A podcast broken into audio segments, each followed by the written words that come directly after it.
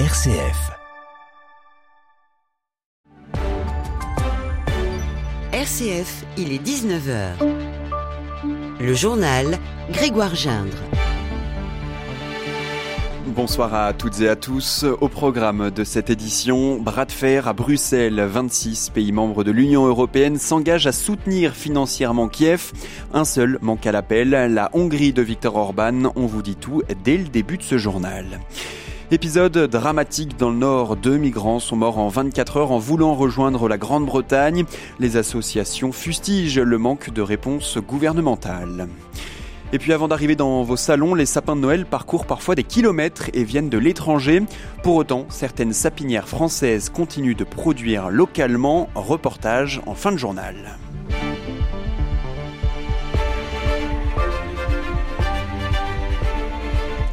Le bras de fer continue. Réunis à Bruxelles, les 27 continuent de travailler pour une éventuelle aide de l'Union européenne attribuée à l'Ukraine. Ça faisait partie des enjeux majeurs du sommet, convaincre la Hongrie et son président Viktor Orban de lever le veto pour une ouverture des négociations d'adhésion avec Kiev. Mission réussie pour les pays membres, on vous en parlait hier.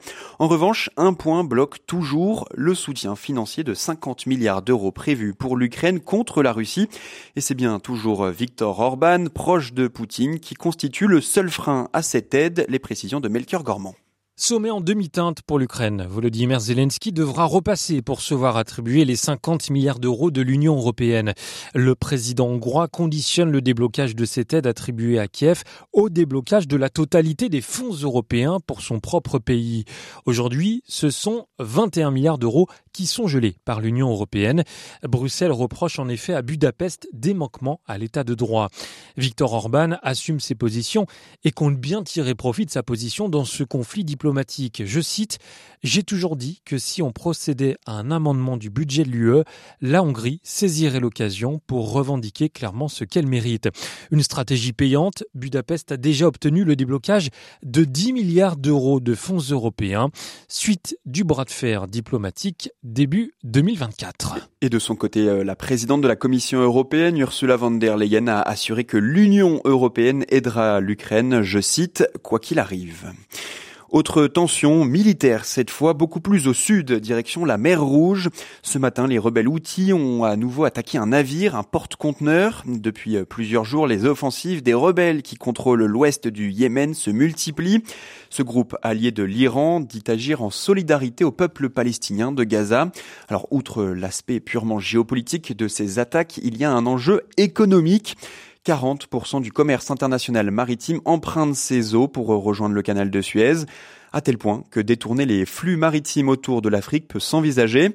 Écoutez l'analyse d'Alain Rodier, directeur de recherche auprès du Centre français de recherche sur le renseignement qui s'en sont pris d'abord à des navires qui avaient des liens officiels avec Israël, mais maintenant ils commencent à s'en prendre un peu à n'importe qui, ça risque de provoquer un bouchon et qui oblige déjà un certain nombre de navires à se dérouter euh, autour de l'Afrique, ce qui coûte beaucoup plus cher. Les Américains parlent d'ailleurs d'établir une force internationale pour protéger la mer Rouge et le détroit de Bab el-Mandeb. Donc, euh, ça pose un problème énorme dans la mesure où financièrement, ça a un coût à la fois économique, mais en plus, ça va détourner des forces euh, internationales, des missions qui sont les leurs, pour venir euh, protéger Bab el-Mandeb. Voilà, le détroit de Bab el-Mandeb qui se situe donc entre le Yémen et le Djibouti.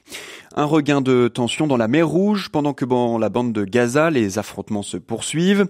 70 jours qu'Israël bombarde le territoire palestinien. Pour autant, les pressions américaines sur le pays hébreu semblent doucement fonctionner. Israël autorise l'entrée temporaire d'aide humanitaire par l'un de ses points de passage. Objectif, décongestionner celui de Rafah entre la bande de Gaza et l'Égypte. Je vous en parlais dans les titres, double drame dans le Nord. Deux migrants sont morts ces dernières 24 heures en tentant de rallier la Grande-Bretagne. Un premier s'est noyé la nuit dernière au large de Dunkerque. Un autre migrant est lui aussi décédé après le naufrage d'une seconde embarcation dans le Pas-de-Calais. Une soixantaine de personnes se trouvaient à bord du premier bateau pneumatique. Elles ont été secourues. Par ailleurs, le ministre de l'Intérieur Gérald Darmanin était en visite à Calais aujourd'hui. Pierre Roch, délégué général de l'association L'Auberge des migrants, dénonce une nouvelle fois une stratégie répressive à l'égard des migrants. bah évidemment de la tristesse, mais aussi beaucoup de colère et de dégoût, une fois de plus, parce qu'on sait très bien que ces drames, en fait, encore une fois, ils auraient pu être évités depuis très longtemps, en fait. Enfin, les solutions sont là, en fait, pour éviter que les gens continuent à perdre leur vie dans la Manche. Pour autant, il n'y a aucun gouvernement qui prend ces solutions-là qui est dangereux comme pression, c'est celle qui est mise en fait sur les plages, parce qu'effectivement la police donc est là pour tenter d'empêcher les départs d'embarcation. Ce qui se passe, c'est que tout le nord de la côte est euh, vraiment rempli en fait de policiers de moyenne surveillance, et militarisé, nous on dit. Et le fait est que les départs, euh, de fait, maintenant sont euh, de plus en plus lointains. C'est-à-dire qu'il y a des personnes qui peuvent partir du Touquet pour tenter de rejoindre le Royaume-Uni. Donc ça, c'est très, très, très dangereux.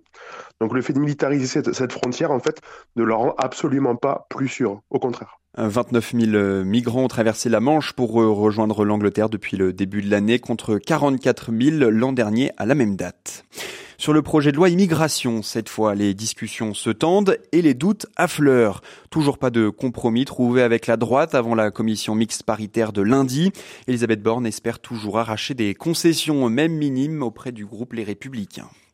Dans l'actualité euh, gouvernementale, annonce faite ce matin par le ministère du Travail, le SMIC sera revalorisé de 1,13% dès le 1er janvier 2024. C'est une augmentation d'un peu plus de 15 euros par mois pour un temps plein et vous les verrez euh, apparaître progressivement dans vos pharmacies. Des euh, QR codes vont bientôt remplacer les notices des boîtes de médicaments. Il faudra les flasher pour accéder à la notice en ligne. L'expérimentation va commencer dès le début de l'année prochaine avec comme objectif la dématérialisation totale. Alors ça pose une question évidemment, celle de l'accès à l'information pour les personnes qui n'arrivent pas à utiliser des appareils numériques. Damien Jamouillet est médiateur numérique dans l'association Le Coup de main numérique à Nantes ça va rajouter euh, une épine euh, un peu au fardeau des personnes seniors euh, qui ont déjà des difficultés d'utilisation des objets connectés, que ce soit leur smartphone, leur tablette, et qu'ils avaient l'habitude de trouver dans leur boîte de médicaments la fiche détaillée au niveau de la composition des effets indésirables. Donc c'est dommage parce que la consommation de médicaments est portée le plus souvent par les personnes âgées. Donc ça va être encore une déroute pour eux car il faut scanner le QR code, il faut avoir l'application. Donc, c'est des apprentissages, des prérequis que les personnes qui lancent cette initiative ne prennent pas en compte dans ce nouveau système. Un message pour la paix. Le pape met en garde contre les dangers d'une intelligence artificielle mal régulée. Pour lui, l'IA doit, je cite, servir notre meilleur potentiel humain et nos aspirations les plus élevées et non les concurrencer. Emmanuel Goffi est le directeur des études à la Human Technology Foundation. C'est un réseau de recherche et d'action qui place l'être humain au cœur du développement technologique. Il regrette que le pape ne soit pas allé plus loin dans sa réflexion écoutée. C'est un message qui est très nuancé, qui n'est ni technophobe ni technophile. Je trouve que c'est toujours quelque chose de très positif. Et après, on est dans un discours qui euh, me paraît bien plus politique que véritablement religieux. J'ai une certaine déception, c'est que je m'attendais de la part du souverain pontife à ce qu'on ait une réflexion peut-être un petit peu plus métaphysique et qu'on n'ait pas simplement un discours qui, on va dire, un discours assez classique qui consiste à dire qu'il faut réguler euh, l'intelligence artificielle. C'est quelque chose qu'on entend un peu partout, euh, en sachant très bien que même si l'intention est bonne, la réalisation de cette gouvernance internationale de l'intelligence artificielle ou des intelligences artificielles, ce qui d'ailleurs souligne à fort juste titre, bah, ça reste malgré tout extrêmement utopique. Donc je trouve que voilà les constats euh, sont très intéressants. Il y a beaucoup de constats très intéressants, mais euh, je trouve que la solution, en tout cas les propositions de solutions en termes de réglementation, sont assez classiques et d'une certaine manière peut-être un peu utopiques. Tout autre chose, nous sommes le 15 décembre et peut-être n'avez-vous toujours pas embelli votre salon d'un sapin de Noël. Pas de panique, il reste quelques jours, mais si beaucoup de sapins viennent de l'étranger, il existe encore quelques sapinières en France, notamment à Saint-Thibaud-de-Couze, en Haute-Savoie. Reportage de Violaine Ray qui a suivi les tronçonneuses de la sapinière de la Chartreuse. Première étape, pour tout découvrir du sapin savoyard, il faut chausser les bottes et embarquer dans le pick-up de Jean-Luc Rapatron. Je crois que j'ai toujours fait ça puisque mon père faisait déjà un peu de sapin de Noël pour se payer ses vacances. C'était une double activité. Et moi j'en ai fait une activité principale, ça fait 35 ans à peu près. Alors là, je vais vous emmener dans une plantation où on a une équipe qui coupe des sapins de Noël de 2 mètres, 2 mètres 50 parce qu'il nous manque des sapins de Noël pour euh, finir nos livraisons euh, jardinerie. Sur la parcelle, les opérateurs s'activent. Ici, en trois semaines, ils ont coupé pas moins de 25 000 sapins. Et ben là, on a une équipe qui va emballer euh, sous filet euh, les sapins qui viennent d'être coupés. Ensuite, euh, ils sont chargés sur une remorque pour être rapatriés à notre dépôt. Reste alors à tailler le tronc de l'arbre, ajouter une bûche en guise de pied. Une fois compressés sur les palettes, les sapins quittent les forêts chartrousines. On livre surtout nos sapins euh, à la jardinerie sur Rhône-Alpes. On a 200 clients en jardinerie. Chaque sapin coupé est ensuite replanté et ici, chaque hiver, le balai recommence, fruit d'un savoir-faire local et artisanal. Vive le sapin de Noël naturel Un reportage signé et décoré par euh, Violaine Ray de RCF Savoie. On était tous les deux destinés à voir nos chemins. Et c'était euh, l'un des doyens des plateaux de tournage français. L'acteur et chanteur Guy Marchand est mort à l'âge de 86 ans. C'est l'entourage de l'artiste qui a fait part de son décès euh, cet après-midi. Guy Marchand était notamment connu pour son titre Destiné. C'est écrit dans notre destinée.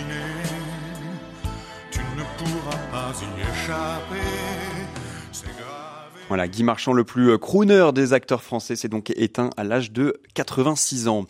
Et on termine euh, ce journal par quelques mots de sport. Les handballeuses françaises affrontent la Suède en demi-finale du championnat du monde de handball. Ce soir, elles ont un petit peu rendez-vous avec l'histoire, puisque les Bleus doivent poursuivre leur marche en avant pour espérer décrocher une place en finale. Le coup d'envoi est au Danemark à 21h heure française. Je vous souhaite un très bon week-end et un très bon début de soirée à toutes et à tous à l'écoute de nos programmes sur RCF.